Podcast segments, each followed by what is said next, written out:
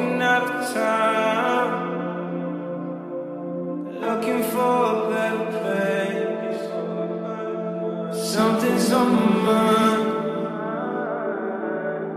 always in my head space.